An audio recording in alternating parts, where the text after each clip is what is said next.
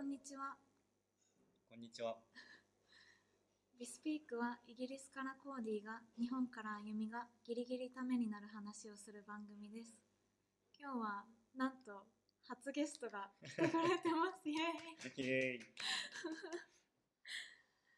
えー会社員で国連のチルドレンユースのメンバーのユウさんです。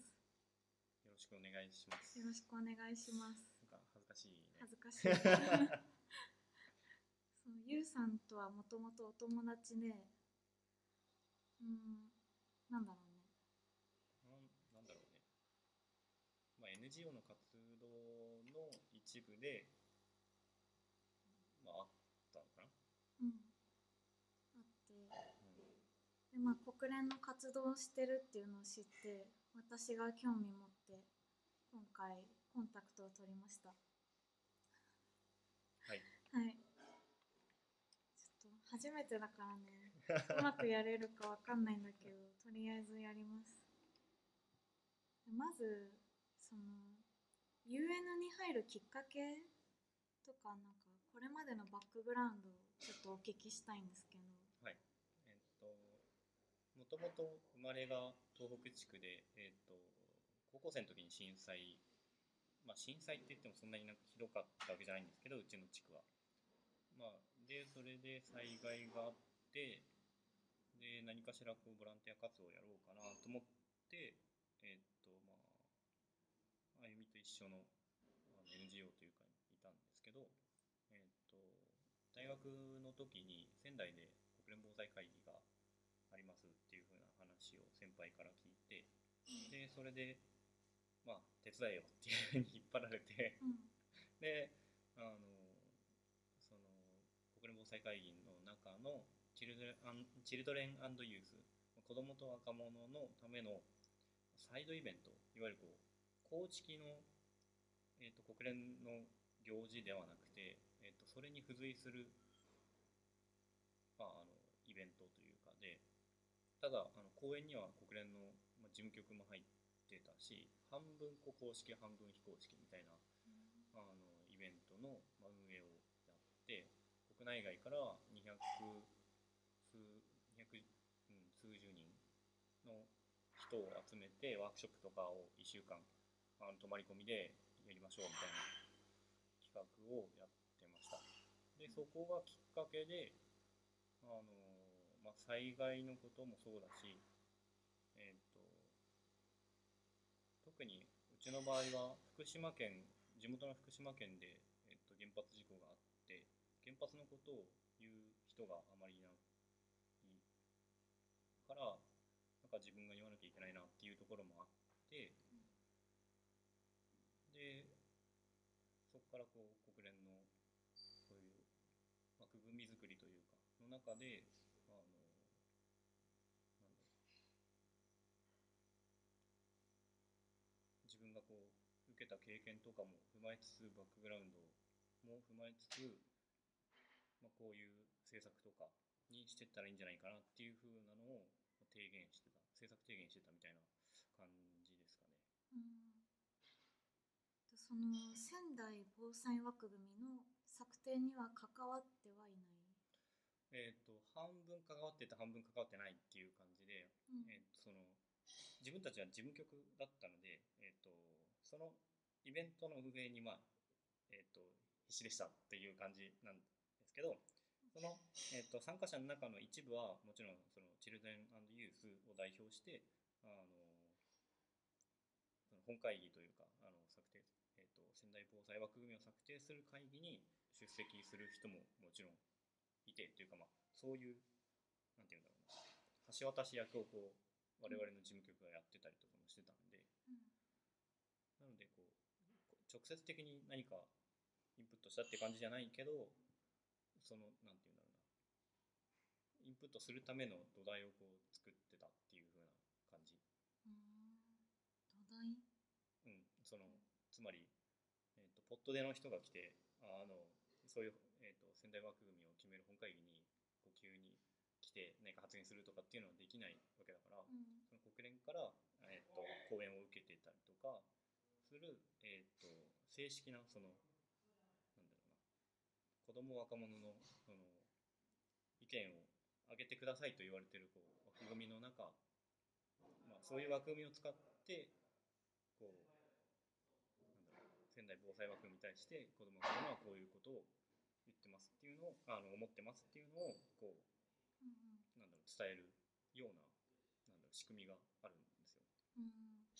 その若者を代表して意見を固めるっていうので、なんかその発言するまでのプロセスとしてどういうステップを踏んでるんはその,、えー、とその泊まり込みでワークショップをやってた中で、うん。やっぱりこうそれぞれ、えー、となんだろう一つ一つのこうワークショップの授業みたいな感じで、えー、と朝から晩まで会 会議というか、まあ、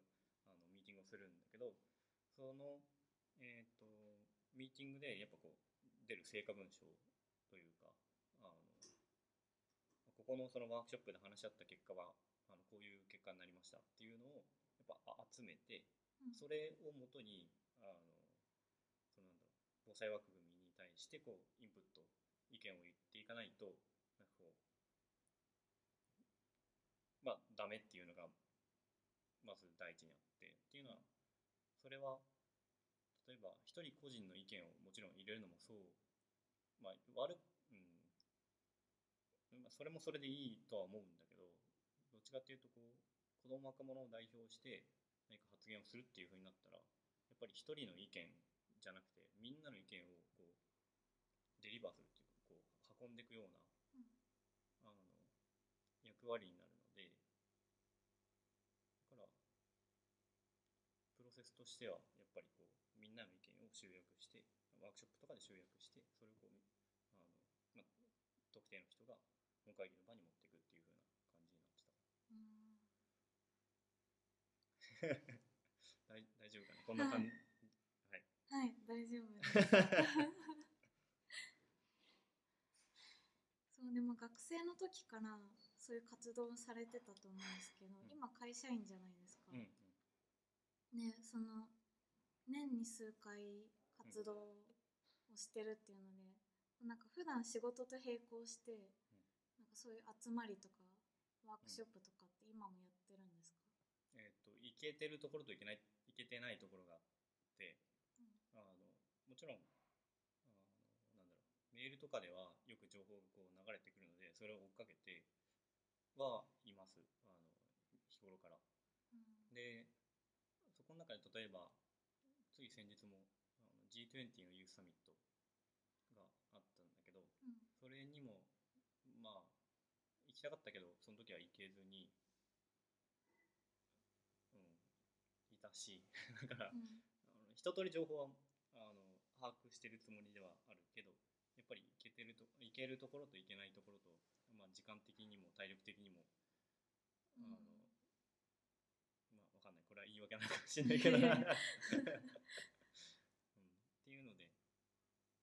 まあ細く長くやってるっていう感じですうん、なんかサミットとか出て発言する機会も今は、今もある？今も、えー、と G20 の時にはあの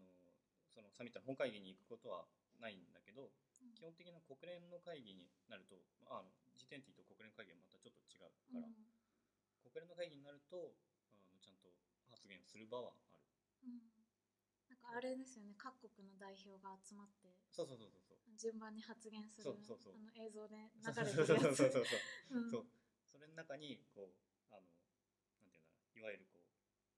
人が座ってる前にこう名札みたいなこう、うん。パネルがあってそこに「チルドレンユース」ってこうはい電子的に書かれててみたいなこうあの細長いこうピカッて光るマイクが目の前にあって、みたいな。そこでこう喋るみたいな。っうん。ていう感じかなうんそっかうんであの仙台防災枠組みとかいろいろ資料を読んでみて、うん。ちょっと疑問がいろいろ湧いたんですけどうん。どっから聞こうかな。大丈夫かな、まあ答えられるか 緊張するな。とね。まず災害リスクっていうのはどう具体的にどういうものを想定してるかっていうのを知りたいんですけど。と災害リスクは、まあ、仙台防災枠組みの中でも書かれているのは、えー、と経済的な損失と,、えー、と人的な損失が多分主な2つでで、まあ、リスクといってもあのリスクの言葉の定義自体が、えーとまあ、必ずしも悪くなることではなくてその未来に予測できない不確定なものっていうのがリスクの定義だから、そこの中でまあなんかえっ、ー、とリスクというものを2つに分けるとえっ、ー、と何かな投機的リスクと純粋リスクっていうものがあってでえっ、ー、と純粋リスクは基本的に、まあ、マイナスにこう結果なりなる可能性が、マイナスの結果になる可能性が高いもので投機的リスクっていうのがもしかしたら好転するかもしれないし悪くなるかもしれないしみたいな、っていうあのなんだろう。いい方向に転ぶかもしれないっていう。それも一種のリスクの一つっていう定義なんだよね。だからなんだろうリスクというものを考えるときに、えーと、とそういう純粋リスクと投機的リスクがあってでそれをこう災害の部分から見つめ直してみるとどうかなって考えると、うん、あの経済損失と人的な損失が、まあ、純粋リスクとして出てくるかなっていうふうな感じか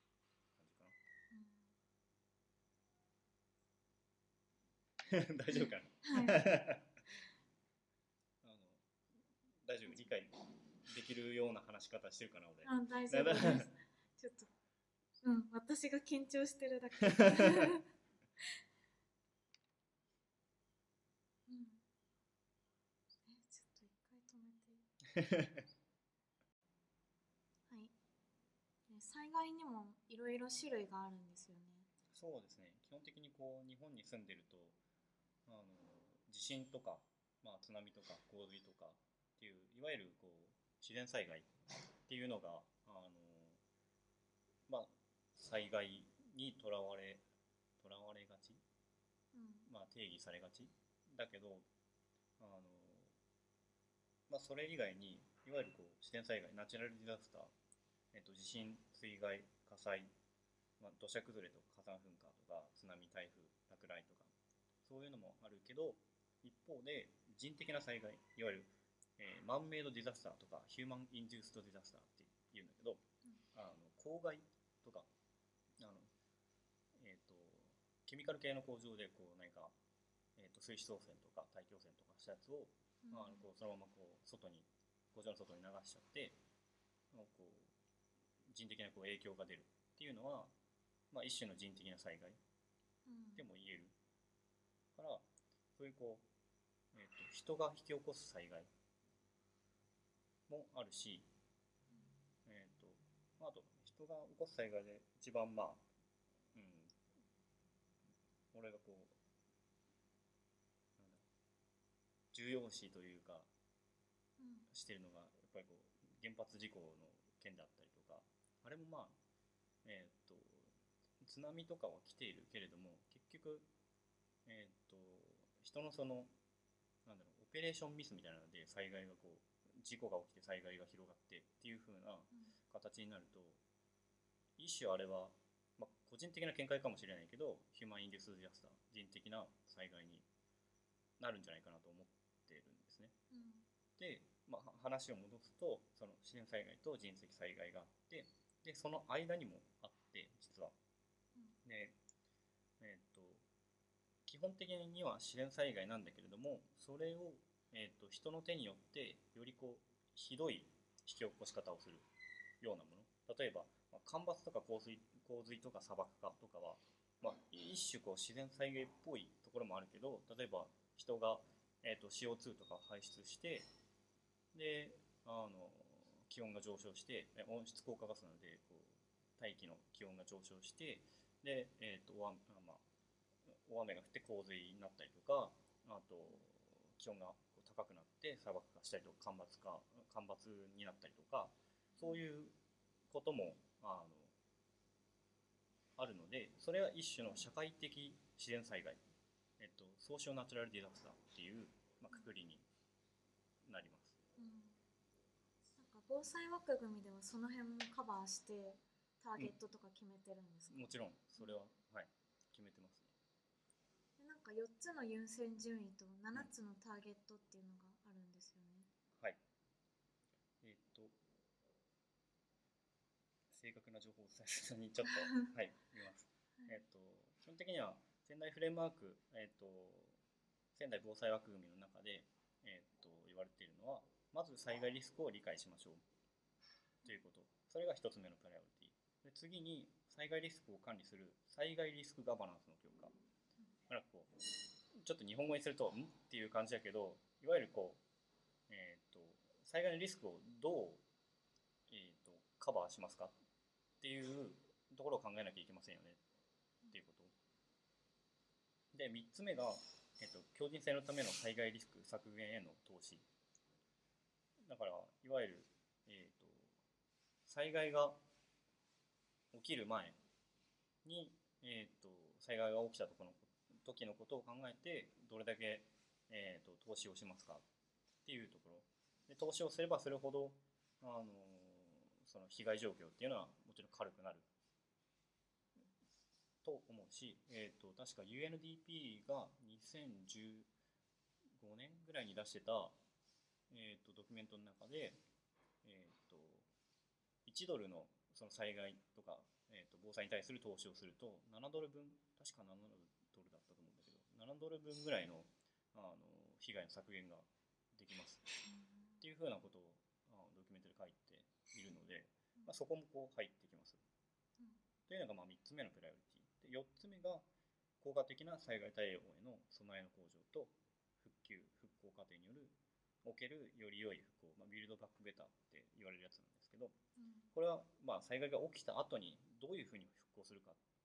しかもこう、ただ単純に今まであったものが治るっていうんじゃなくて、よりよくその災害があったことをきっかけにしてじゃあ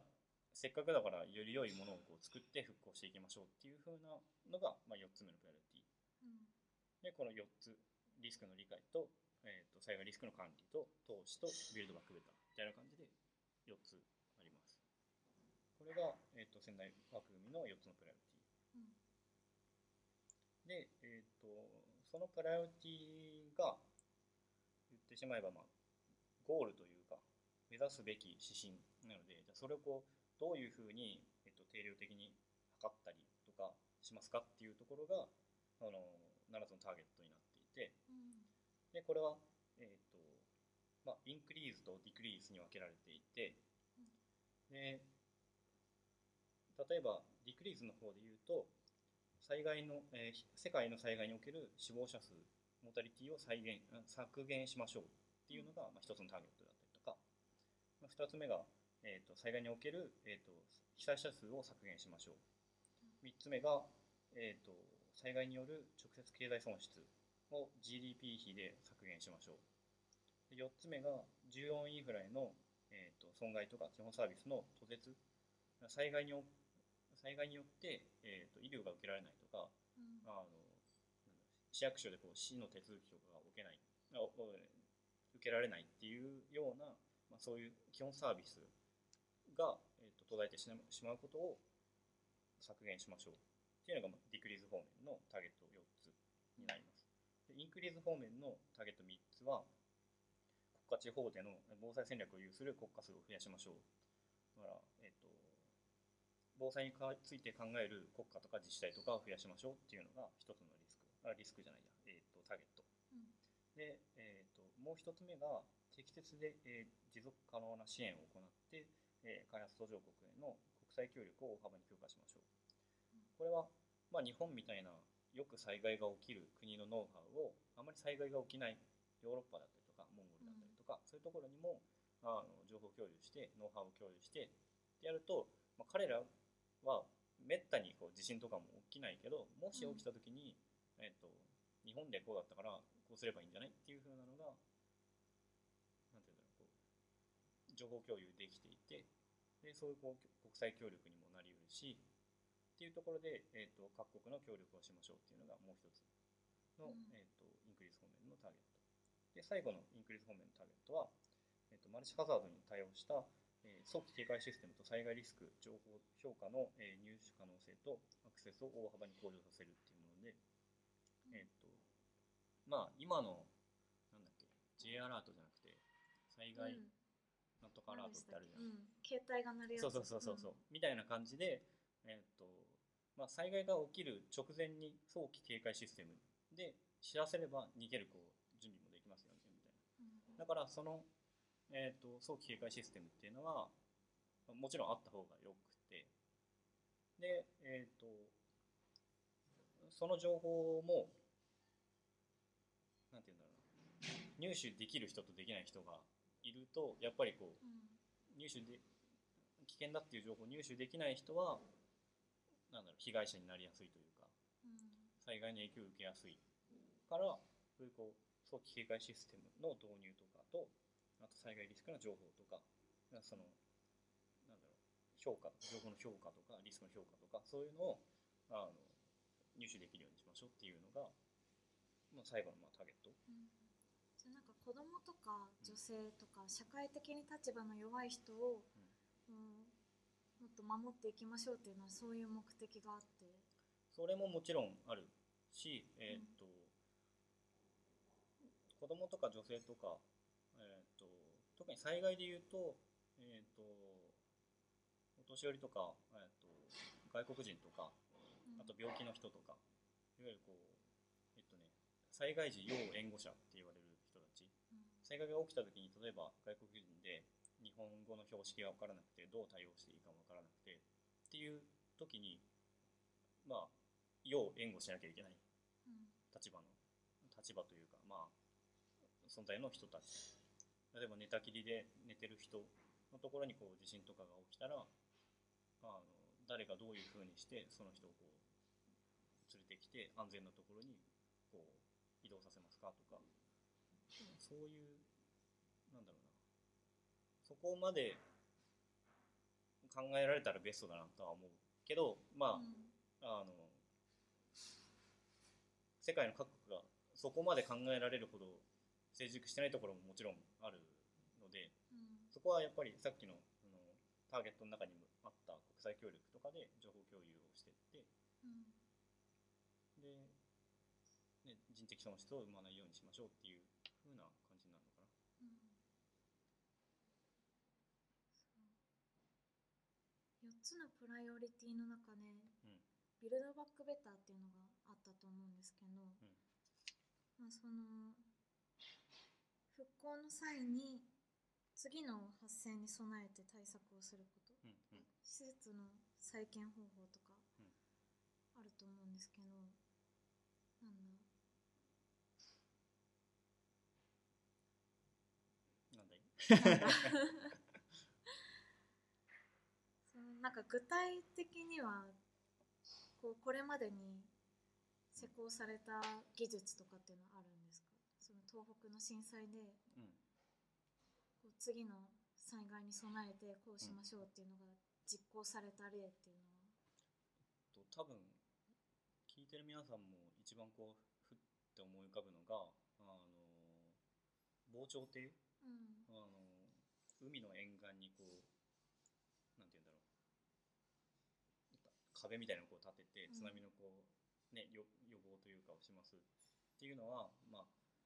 えー、と震災の後に建てられてそれまあ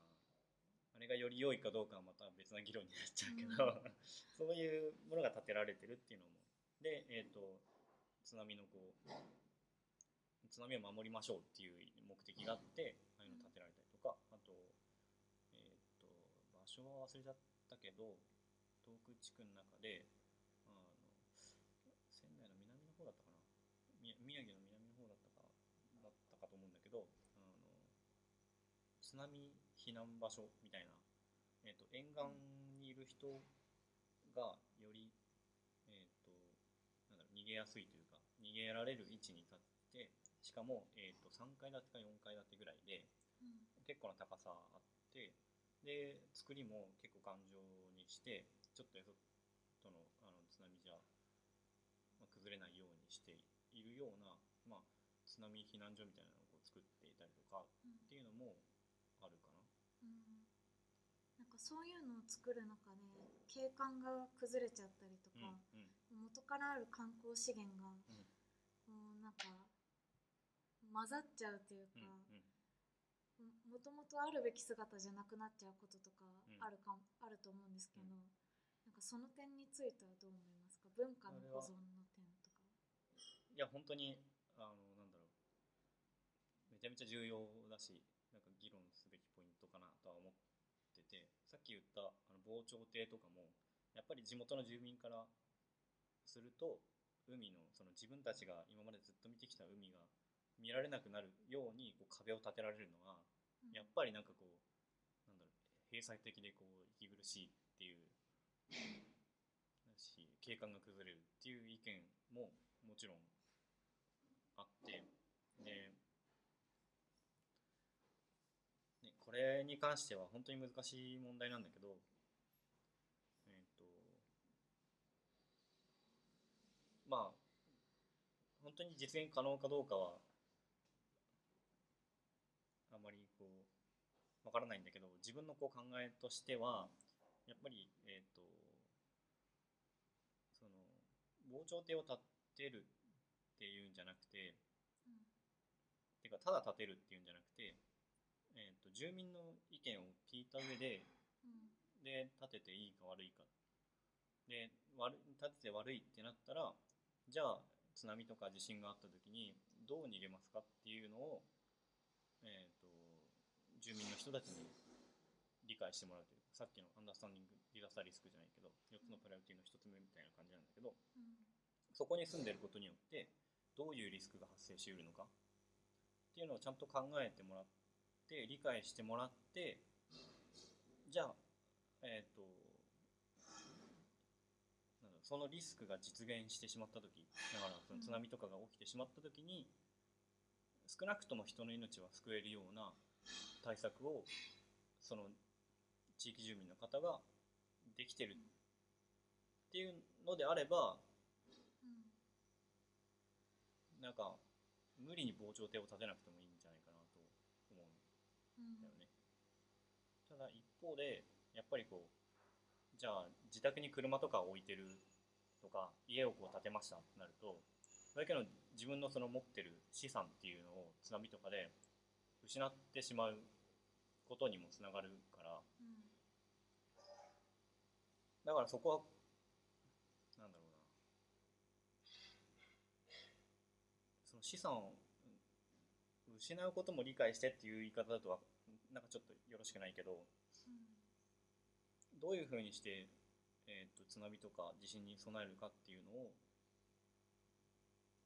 やっぱり地元住民自ら決めていく方がいいんじゃないかなと思う。うん。なんかその辺はなんか企業とか市民とか自治体とかいろんなステークホルダーがいると思うんですけど、なんかその辺をつないでうんこううん意見を一致させていくというかすり合わせていくような努力が必要ってこと、いわゆるこうマルチステークホルダーエンゲージメントっていうんだけど国連とかでも使われている今結構、えー、とホットなところであのそういう地方自治体とか国とか県とかがあのなんだろうそういう役人だけで何かこうバンって決めるじゃなくてやっぱりこう何かそういう防潮堤を作るとかっていうんであったら市民の人たちにもこう会議に参加してもらって一緒にこう建設的にじゃあどうするのがその地域にとって一番いいのかっていうのを一緒にこう話し合う姿勢というか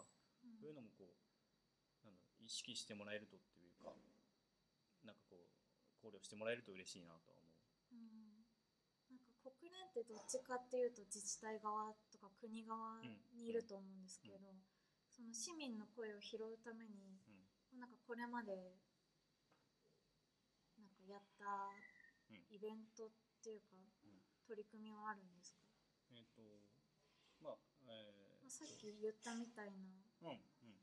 なんだっけワークショップとか？うんうんなんかそういうことは定期的にやってるんですか、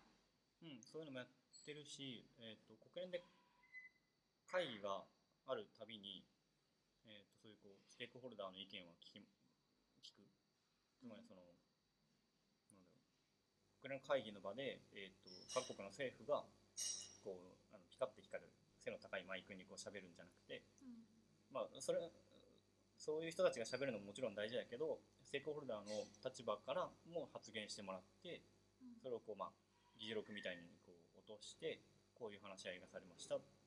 でそこには、えー、とこういうステークホルダーの人たちも入ってますっていうふうになんだろうい一個のこう会議の成果物として、まあ、出してる。うん。でだからあのそういうところでステークホルダーエンゲージメントっていうのはやっていてさらにえっ、と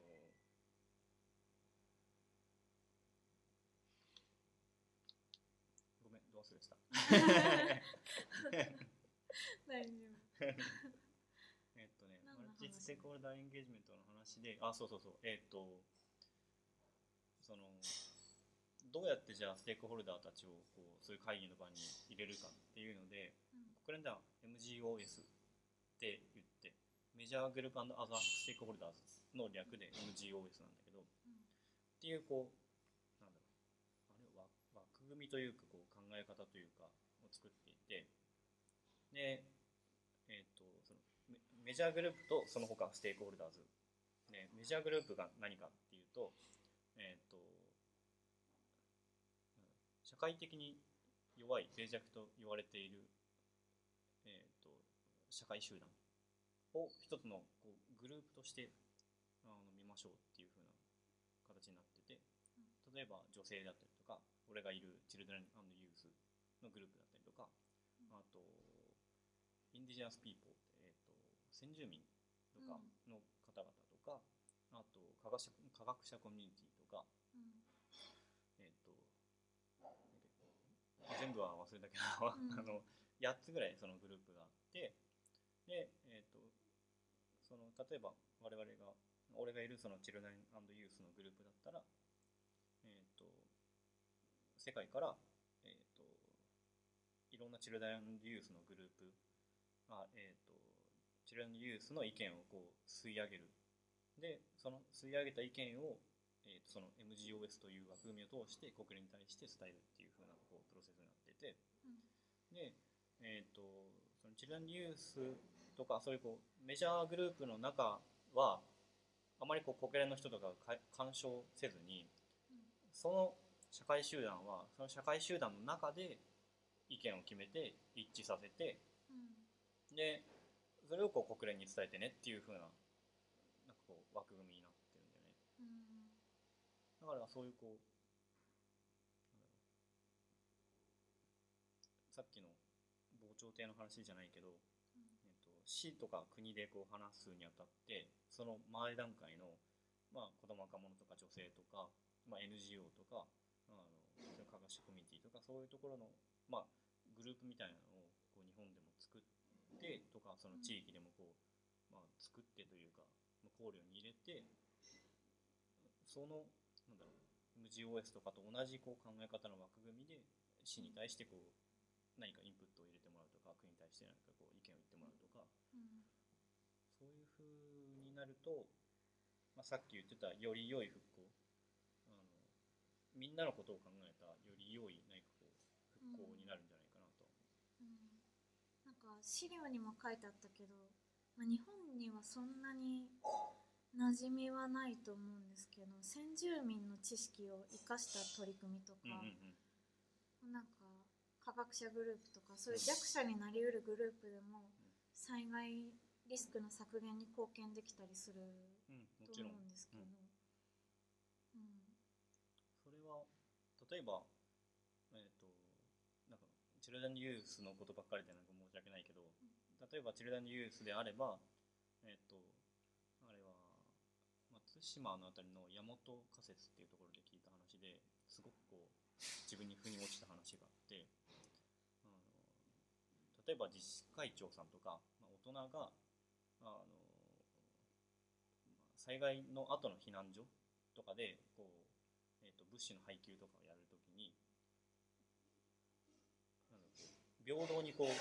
大人としては分けてるつもり。大丈夫かうん。ちょっと今リビングにいるので。料理の音 えっ、と避難所。避難所で、えー、と大人の人とかが平等にこうみんなに配給をするっていう風なこうシチュエーションを考えるとやっぱりどっかで文句言う人が出てくるらしいの。うん。いや俺よりあっちの方がなんか多いだろうとかでそこでなんかその自治会長さんが言ってたのはそれを幼稚園とか小学生の子供に配給するっていうのをやらせてみって。そうすると大人で「いや俺はこっちの方がなんかこういい」とか「あっちの方が多いだろう」って小学生にはまあ言えないじゃん普通みたいな。うん。それってこう一種のなんだろう子供だからこそ解決できる問題というかだからそういうなんだろう。なんだろう。子供とか女性だからとか、えーとまあね、お年寄りだからとか科学者だからとかそういうふうなまあなんだろう立ち位置というかバックグラウンドを持ってる人だからこそうん。なんか解決できる問題っていうのはやっぱり多いと思う。うん。なんかそれは一種のバイアスでもあると思うんですけど、うんうん。まあ、それが有効に働く時なんかこうなんだバイアスってみんな持ってるし必ずしも悪いことではないと思っててうん。まあなんか悪いバイアスはもちろんあるよ、うん。だからなんだろう。なんて言うんだろうな。例えば女性に対しての偏見とかだからそそういうバイアスはあまりよろしくないと思うけどうん。誰も傷つけないこうバイアスというかなんて言うんだろうななんかどっちかにすごくこう偏ってるようなバイアスじゃなければ、なん人間の差がとして、まあ、しょうがないのかなっていう部分はあるんじゃないかなと思ってる。うん。だから逆にそれをこう使っちゃった方がいいんじゃんっていう、うん、なんかジェンダーの視点から災害リスク管理を進めるうんっていう話もありますもんね。うん。そうそうそう女性の参画を進めるとか、うんうんかその点がなんだろうピンとこなかったっていうか、女性が参画することで何がどう良くなるんだろうっていうのをうんうん。疑問に思ったんですけど、っていうのは、えー、と例えば女性とかであるとあのもちろん体力面でも、えー、と同じ成人同じ年齢の成人男性と同じ年齢の、まあ、成人女性がいた時にきっと女性の方がまあ体力はあの少ないっていうのがもちろんあるしじゃあ、えっとえーそそというか一番こう女性というものがなんだろう脆弱になりうるというかそういう特徴が出るのが、えっと避難所で過ごしている時うん。なんだけど例えば着替えをするにしても女性はやっぱその場でこうバッて脱いだりできないし、だから女性にこう気遣った、ね、そういうこうなんだろう着替えの部屋とかうん。をまあ作ってあげるとか例えば、えー、と災害があった後にあの女性の生理の問題とかそういうのはやっぱりこうなんつうんだろうな。男性ではわからない部分があると思うんだよ。うん。東日本大震災の時とかすごい問題になりましたよね、うんタンポンが断られるとか、うんうん。なんか送ったのにいやそれは女性はなんか血なんて一滴二滴しか流流れないでしょみたいなことをおじさんが言って怒られたりとか、とかそういう問題があったりとかあと一番こう怖いのがあのやっぱりみんなフラストレーションが溜まってこうなんだろうストレスがかかってる状況下でやっぱり女性が襲われちゃうケースっていうのがあったりするからうんそういうところもなんだろう考慮してえっとより安全でこう人間らしい生活ができる避難所とかを考えるときにはやっぱ女性だったりとかお年寄りだったりとか、うん文字があのあまり読めないこう外国人の方だったりとかうん。そういう人たちのなんか配慮っていうのをししなきゃいけない。うん。だからこそそういう女性がなんだろうその災害とか、まあ、防災とかのなんかえー、と意思決定のところに入っていくっていうのはうん。なんだろういいことだと思うというかうん。やっぱその立場にしかわからないことを発言してじゃあどうするかってみんなで議論できるから。うんそれは必要なことだと思う。そうか。うんあとなんだろう。うん。その世間的にはあんまり注目されてないけど、こうなんか現場にいて本当はもっとこれを知ってほしいんだけどなみたいなことってあるんですか？うーん。現場で知ってほしいこと？なんかあんまりニュースとかに流れたりしないし、こうなんか企業が SDGs とか今取りうんうん入れてるけど、なんかもっとこの点を入れてほしいとか。っていうああえっと災害防災とかまあ防災とか、まあ、それ以外でもなんかあれば。そうね。あの日本政府とかに限って言うと、まあ、今はもう結構頑張ってやってくれてるとは思うけどそういうこうマルチステークホルダーエンゲージメント。女性とかあの若者とか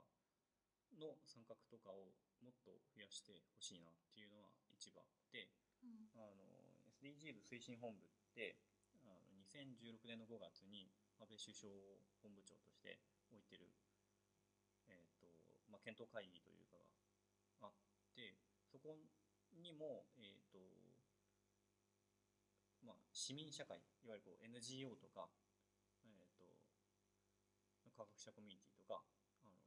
政府の人ではない部分をこうよく市民社会グループっていうんだけどうん。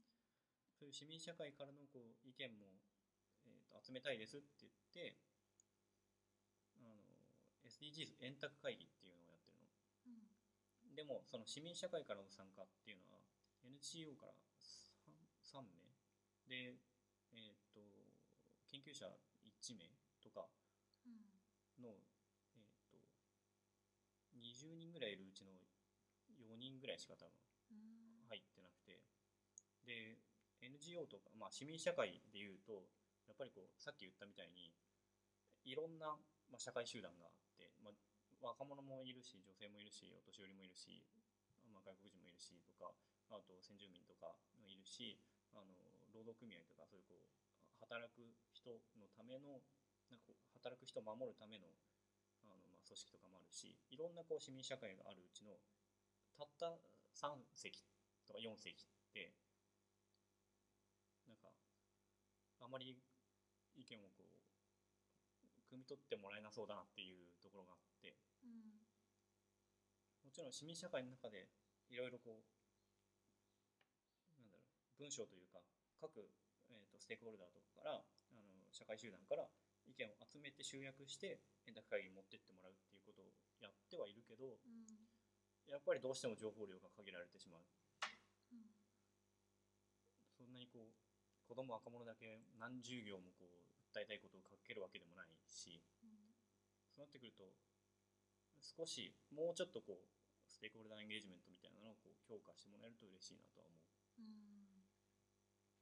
確かになんかニュースとかやってても、若者がどう考えてるかみたいなのっうん。てそんなにうん。流れないですもんね、なんか国の偉い人たちがうんうんうん。なんかこう話し合いましたよっていう映像が流れるだけで、うん。そこにこう SDGs ってそもそもなんていうんだろうな。その世界全部の国の一人一人をこうカバーする目標であって、うんまあ、あの副テーマが「No one is left behind」誰も取り残さないっていうのが副テーマにある中でなんだろう。本当にその政府の偉いおじさまたちだけでいいのかっていううん。のもやっぱそうなんですねあるなとは思うん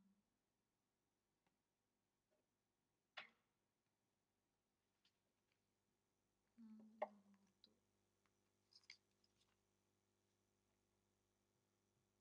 そう今 SDGs の認知度は16%って言われてるんですけど、う、なんかどう改善していきたいかっていうのはありますか？うん、ね。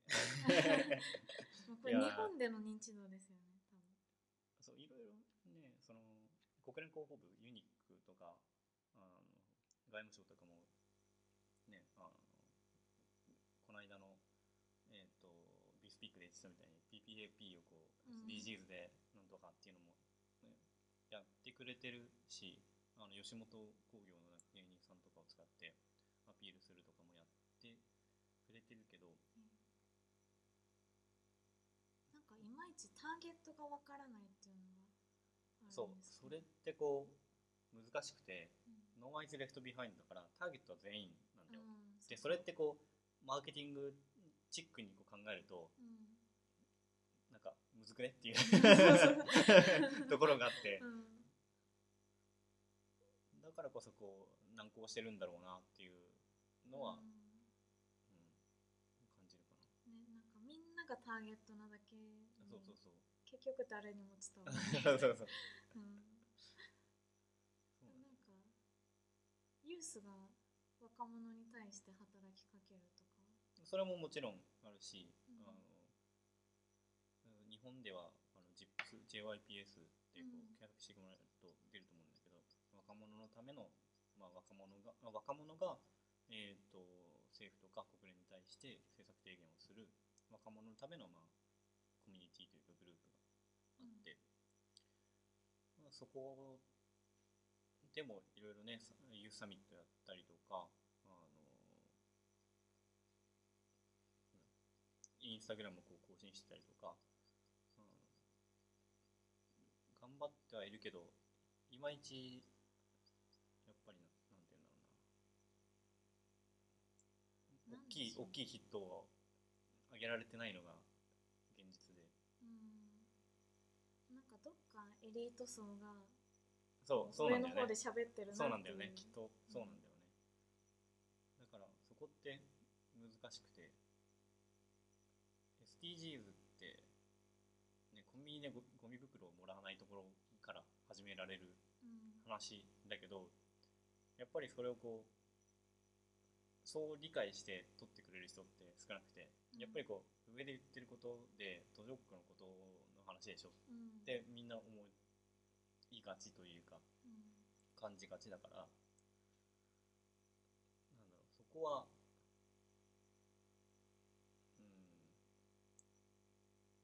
うんもう少しこう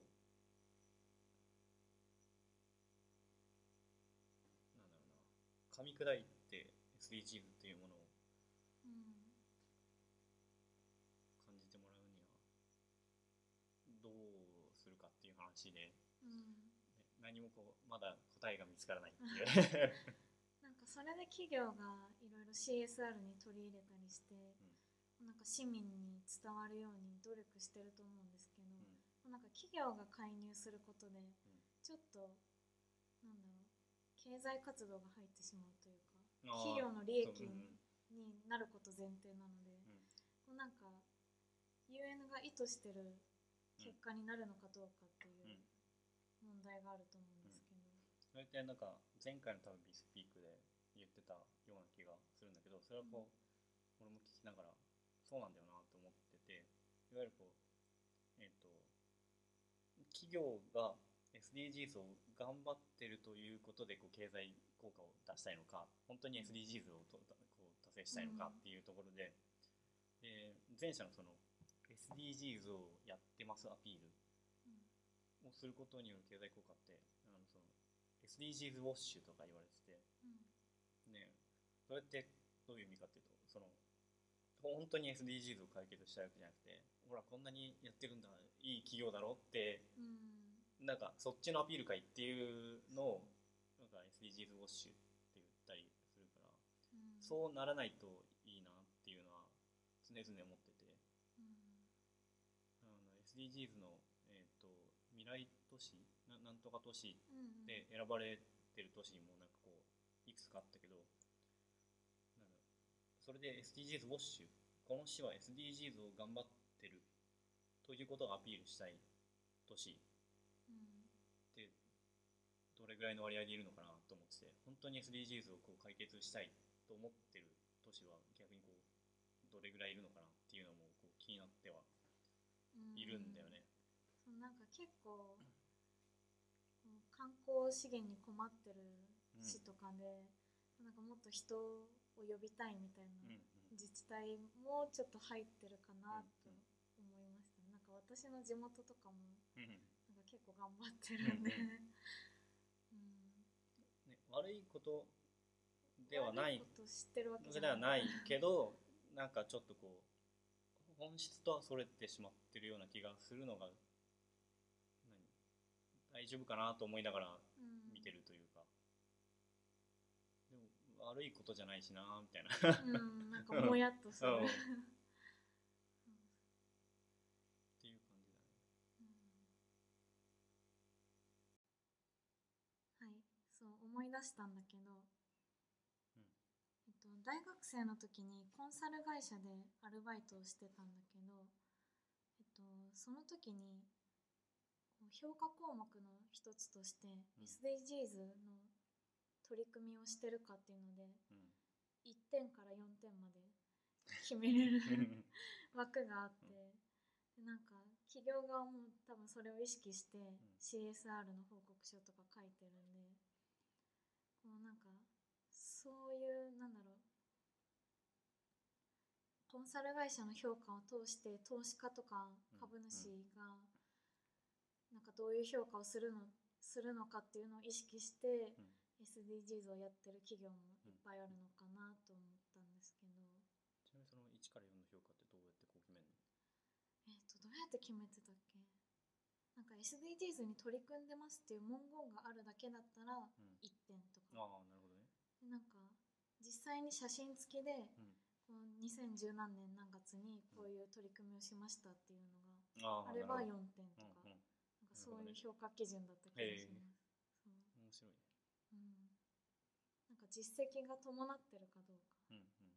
うん。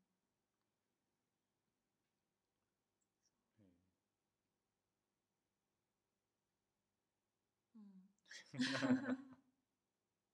そう。それだけ言いたかった。あとあとなんだろうな。あなんか生活の中で、うん。こう実際に自分が取り入れてる防災の取り組みとかってあるとねあのまあ備蓄はもちろんなんだけどその防災防災じゃないや。えーっと自治体とかが、えーっとハザードマップとか防災マップってこう配ってて、うん。でそこでこう自分の地域がこう地盤が弱いとかあの洪水になりうるとか結構あれちゃんと調べてるからうん。それによってじゃあ逃げるんだったらこの辺かなとかなんかちょっとイメージしてもらうだけでも違うかなと思うしうんあとはなんだろうね。ちょっとこうやる気を持ってくれるのであれば職場とかにあのスニーカーを持ってくとかっていうのはうんなんか一部なんだろう一種の防災であって、うん。あのよく革靴とかでこう会社に行くじゃないうんで地震があったとかってなった時にあれって家に帰らなきゃいけないってなったらうん。スニーカーの方が歩きやすいうんじゃん。だからこうそこでこう革靴からスニーカーにこう履き替えられるとか。うん。あとなんだろうな。会社にいる時に災害が起きたら基本会社にいてっていうぐらいかな、うん。あの帰宅困難者になりうるうん。から帰宅困難者になって道がごった返すよりかはあの大体のこう、まあ、中規模から大きい企業っていうのはあの確か、えーっと消防法じゃないなななんとかの法律であの備蓄をこうあのしてくださいって、えーっと3日分ぐらい備蓄してくださいってなんかで決められてたと思うんだよね。うんだからあのそんなに焦んなくても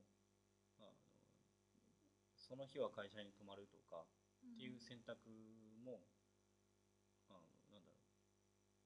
う。持ってもらえるといいかなと思ってて、余震が、ね、起きてこう家に帰ってる途中で何かこう落ちてきて怪我したとかっていうのもなんか嫌だしね。うん。なんか小さい企業だとうん。なんかあんまそういうの守ってなくてうん私の会社とかも小さいんで多分備蓄とかうん。置いてないんですけどうん。なんか自己防衛としてうん。明日からできることみたいなのってありますか？そうだな。明日からできること。まあ備蓄、まあ、水だけでもやっぱ持ってもらえるといいとは思ってて。うん。あの最初えっ、と備蓄は3日分あればとか水は3日分あればって感じだったかな。確か。ってうん。うん言ってたんだけど、よくよくこういろんなケースをこう分析してみると水が届くのに結構1週間ぐらい実はかかるんじゃないかうんっていう風な話になって、えっ、と、確か、えっ、とね、えーピースボートが出してるあの本みたいなのに、えっと載ってたんだけど、人がだいたい1日に摂取する水の量が、まあ、ちょっと多く見積もって1.5リットルだったかな？うん。で、見積もると、えっ、と、7日間分、だから1ケース分ぐらい、えっ、と、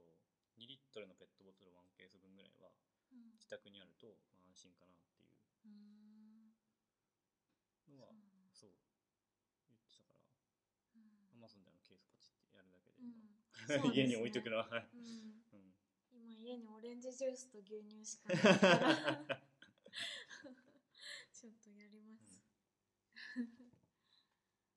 あとなんだろうな。防災に関してはあなんか生態系の保護とかうん。なんか他の SDGs の17の指標の中と、防災が相互に関係してるうん。ものがあると思うんですけど、うん。うんうん、っていう感想。いやまあそう、うん。本当にそうだと思うし、えっと、SDG の中で防災はゴール11の都市計画の中の、うん。えっとね11.5だったかな確か。11.5と 11.B っていうところに書いてあって、うん。えっと11っていうのはあのゴールの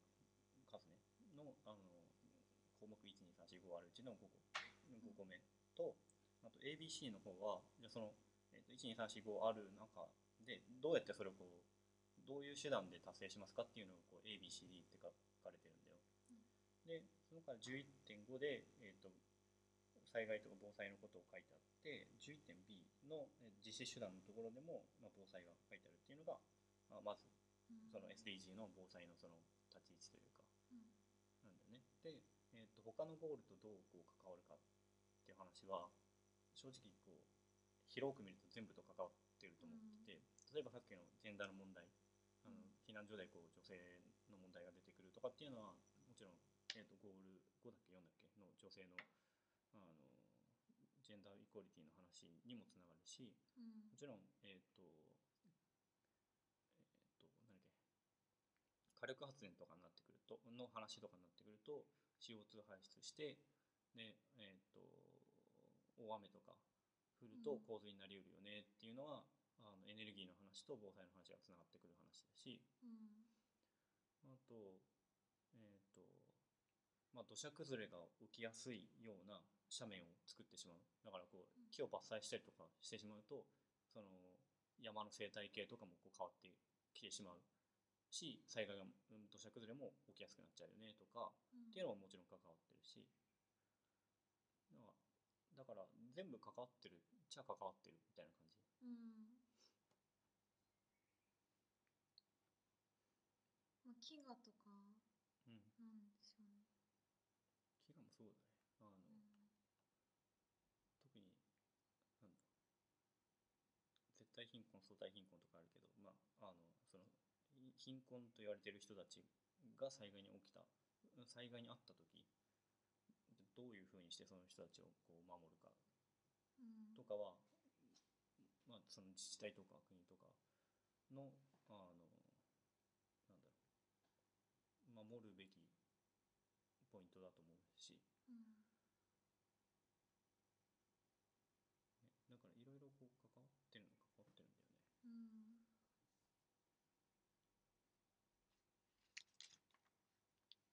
そうですね。あーあとちょっと話戻るんですけど、うん。この前身としてある兵庫行動枠組みか横浜戦略っていうのがあると思うんですけど、ん。えっと、そこから仙台防災枠組みうん。に向けてこうなんかここを改善したっていう点はあるんですか？ああえっ、とずっとまず横浜宣言だっけ？の時からこう遡っていくとうん。まず国連で1987年に、えー、と国連総会であの国際防災の10年1990年から99年をあの防災に力を入れる日にしうん年にしましょうっていう風な話があってでそこの国際防災の10年の中で1994年にその横浜で第1回の国連防災会議があった。うんで、えー、とその後、えー、と2000年頃になってきて、にえー、と1999年までが国際防災の10年なので2000年になるとその10年間が終わった後に UNISDR っていう、うん。えー、と United Nations International Stra- Strategic for, ストラテジー for Disaster Reduction かな、うん。っていうその UNISDR っていう、まあ、組織というか、まあ、事務局？防災事務局みたいな。のができてで、えっと2005年に、えっと兵庫で第2回の国連防災会議があってで、えっと兵庫フレームワーク・フォー・アクション兵庫行動枠組みができて2015年に、えっと仙台で第3回国連防災会議があった。まあ、これはに2011年にその震災があったっていうのもあってじゃあ仙台でっていううんふうな話にはなってるっていうふうなのが、まあ、こう歴史的な流れであるんだよね。うんで、えーっとごめん横浜の話はね俺もちょっとわからん。うんそこまでこう遡れなかった。うん。うんで、えー、と兵庫フレームワークアクション兵庫行動枠組みと仙台フレームワークの違いに関しては、あのその兵庫の方が、まあ、3つそれぞれあって、えー、と兵庫の方はあのロス損失の方にフォーカスしてたんだけど、うん。えー、と仙台フレームワークはリスクにフォーカスを当ててる。うん。そのえっ、ともちろん損失もそうなんだけどその損失が起きる前のリスクから考えないと防災ってできないじゃんっていう風な話がこう一個の違いうん。かな仙台フレームワークと兵庫と。でえっ、と2個目が、えー、とスコープが広がったうんみたいでえっ、ともともと兵兵庫の時のえっ、とねスコープがごめんちょっと忘れちゃったんだけど、うんえー、と仙台はあの国際的な、えー、ともちろん国との国際関係とかそういうレベルから、えー、と決めましょうっていうのとあと地方自治体でも防災の話をしましょうっていうのとあと、えっと、自治会とかそういうこうローカルコミュニティのレベルでも話をしましょうっていうなんかそのレベルごとにこう文章が分けられていだから一つのこうターゲットというか指標に対して国レベルあ国際レベルではこういうことをやりなさい。国レベルではこういうことをやりなさい。で、えっと、自治体レベルではこうやりなさい。で、えっと、ローカルコミュニティではこういうことをこうやりなさい。っていうふうなのをこう書いてあるからそのこう対象範囲というかが本当にこう幅広くなった。うんっていうのがあの、まあ、2つ目の違いかな。あと3つ目が、えっと兵庫の方は何をすべきか何をするかっていう風なのにフォーカスがあって書き方だったんだけど仙台の方はそれをどういう風にどんな手段で、うん、ターゲットというかを達成するかっていう方向にこう、なんだろうフォーカスが当たってる。から、うん。なんだろうワットからハウになったうん。感じ、うん。だからそこがちょっと兵庫行動枠組みとの違いとして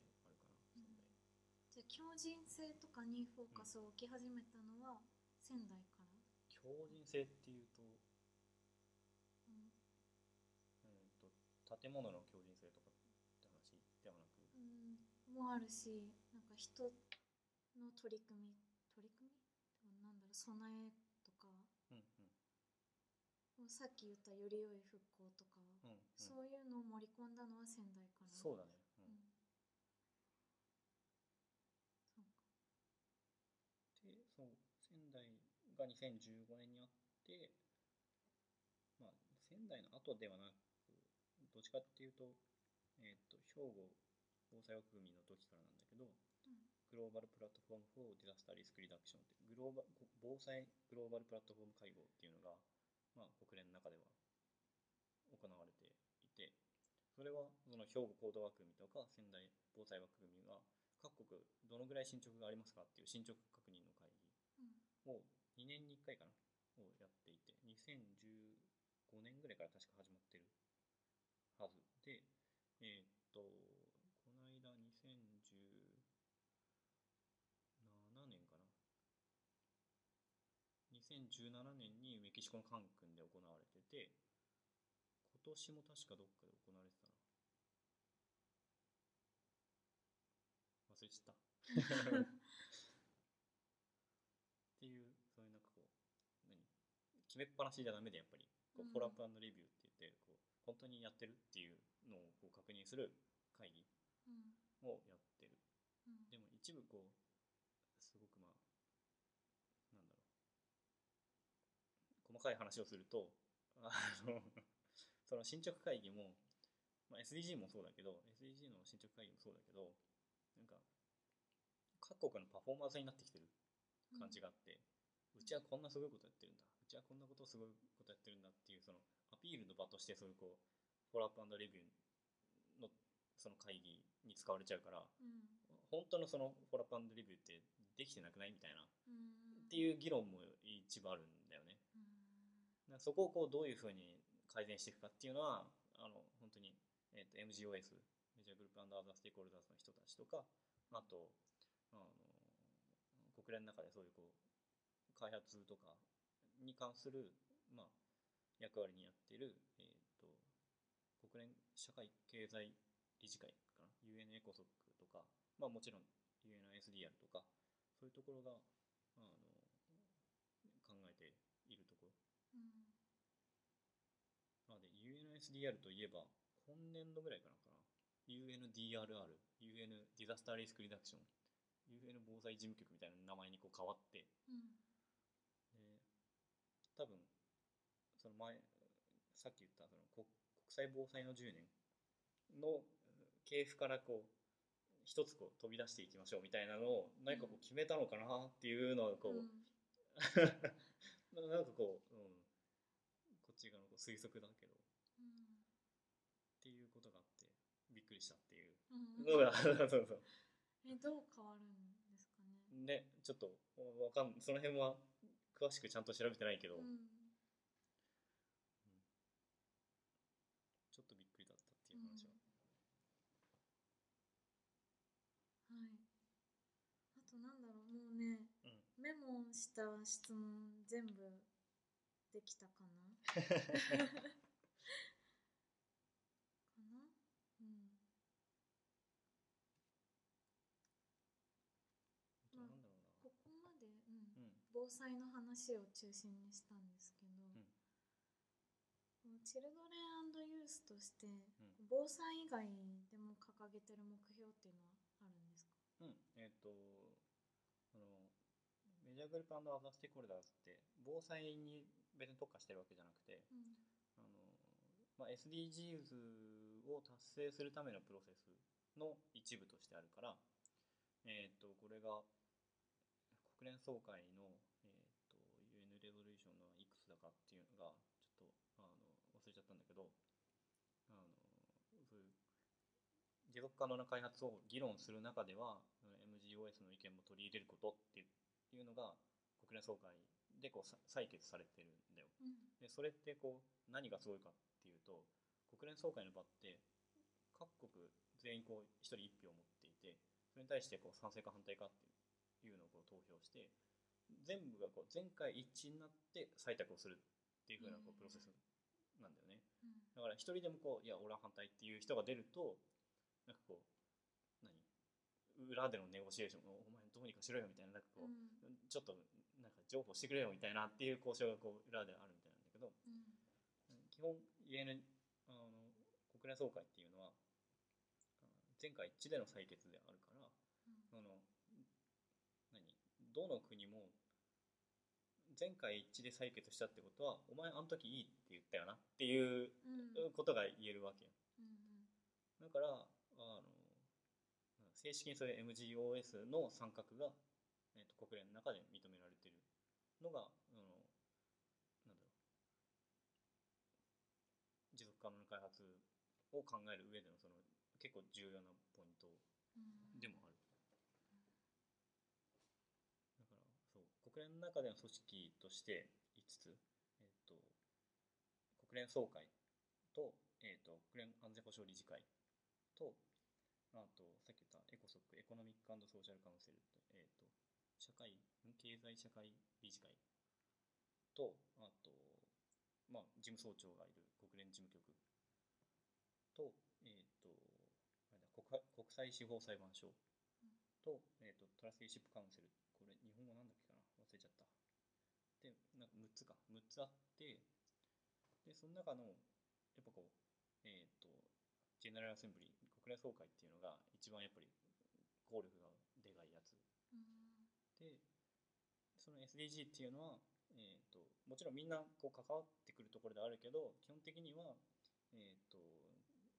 国連総会と,、えー、とその社会経済理事会 UN エコソックっていうところで、まあ、進捗会議とかやりましょうねっていう話はそれも国連総会で採択されて、うん。どういうふうにこうフォローアップのレビューをやっていくかっていうのも決まってる。うん。だから今年も来週の月曜日かな、えっと7月8日の月曜日から、あのニューヨークの国連本部であのハイレベルポリティカルフォーラムってその SDGs の進捗会議うん。を2週間ぐらいやるんかな。うんうん。それかあのジップスの人がそうそうそうそう、うん。で今年はちょっと特別で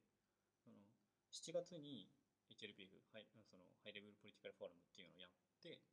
で9月にあえっ、とハイレベルポリティカルフォーラムの首首脳級っていうのをやるんだよ。うん。でこれはそのさっき言った、えー、と進捗会議をこうこういうふうにやりなさいっていう採択したあの国連総会の文書の中で書かれていて毎年1回は、えー、と閣僚級大臣とかそういうレベルであの会議をやって進捗を図りなさい。で4年に1回は首脳を呼んできてうん。首脳級で話し合いをしなさいっていう。で進捗会議をやりなさいっていうのがこう書かれててうん。でその4年に1回が2015年に SDGs ができてで4年に1回なので2019年のまあ9月に、まあ、あの首脳級をやりましょうっていうふうな話になってうんちょっとなんかまあなんだろうグレードがこう上がるというかうん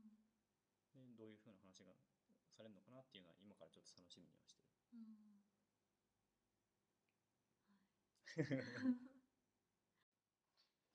はい。はい。あとはなんか防災に関して話すことありますか？防災に関しては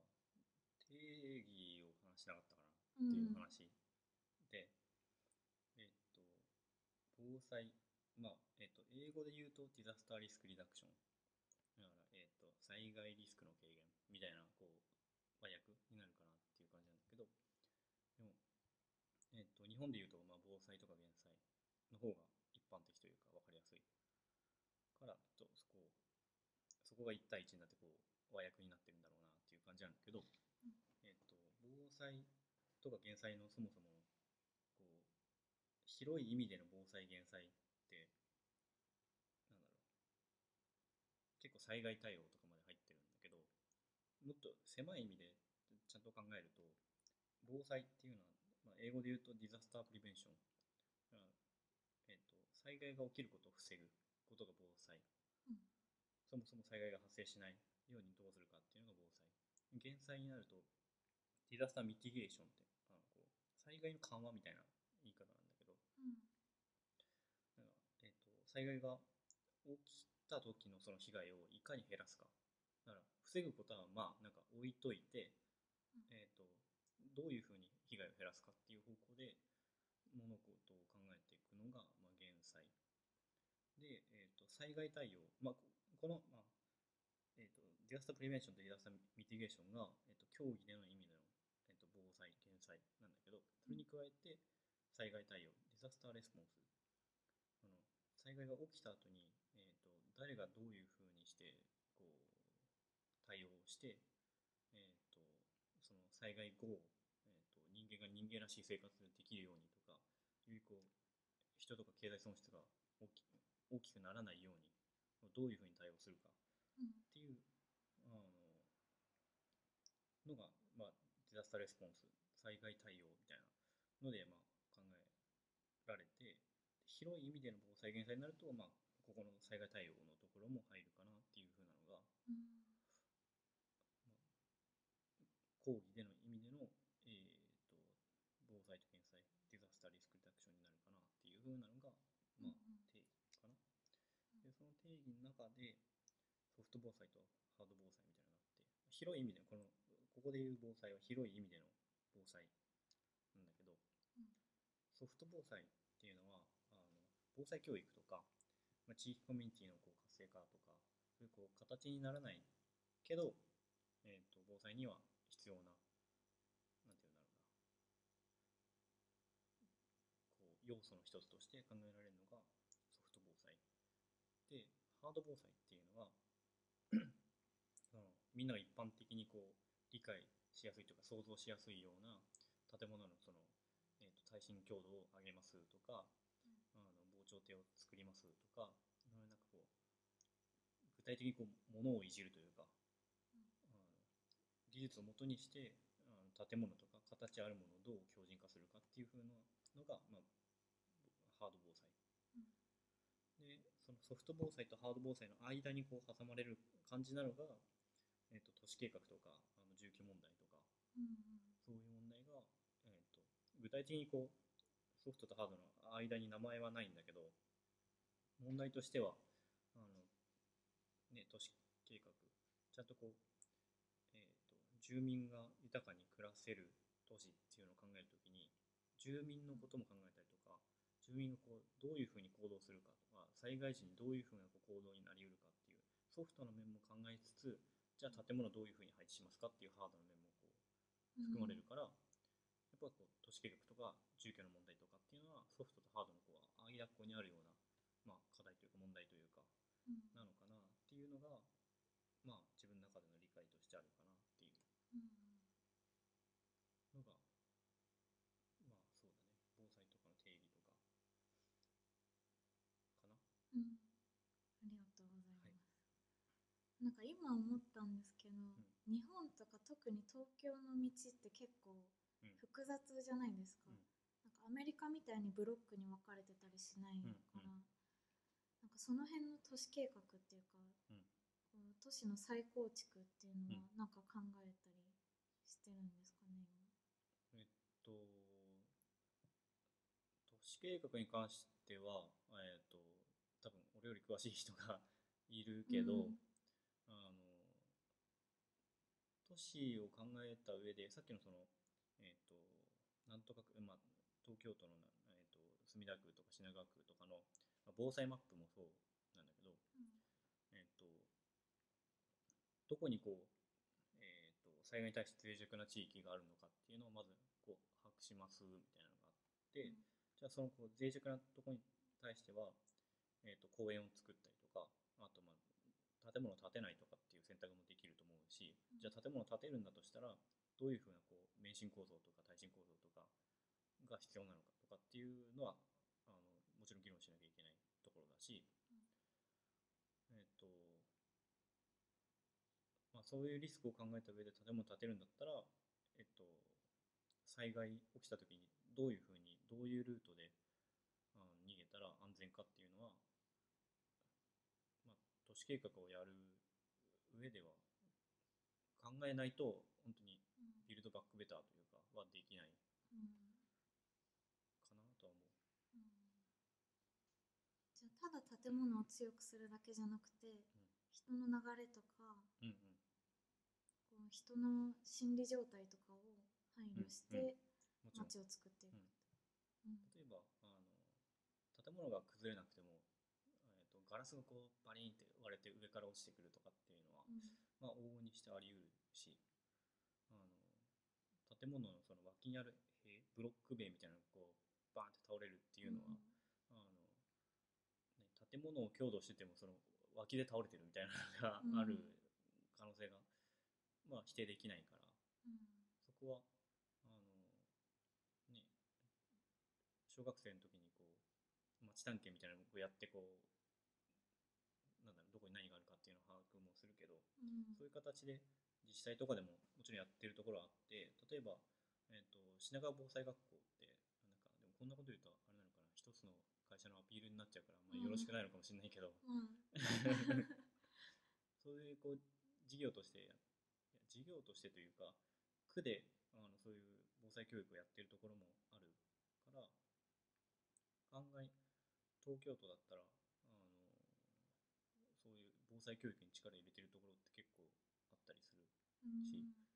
しそこはなんだろうチェックしてみてもいいかなとは思う。うん。せっかく自分が住んでるところの周りなのでうん。どういうこう危険があってとかで周りにどういう人がいてとかで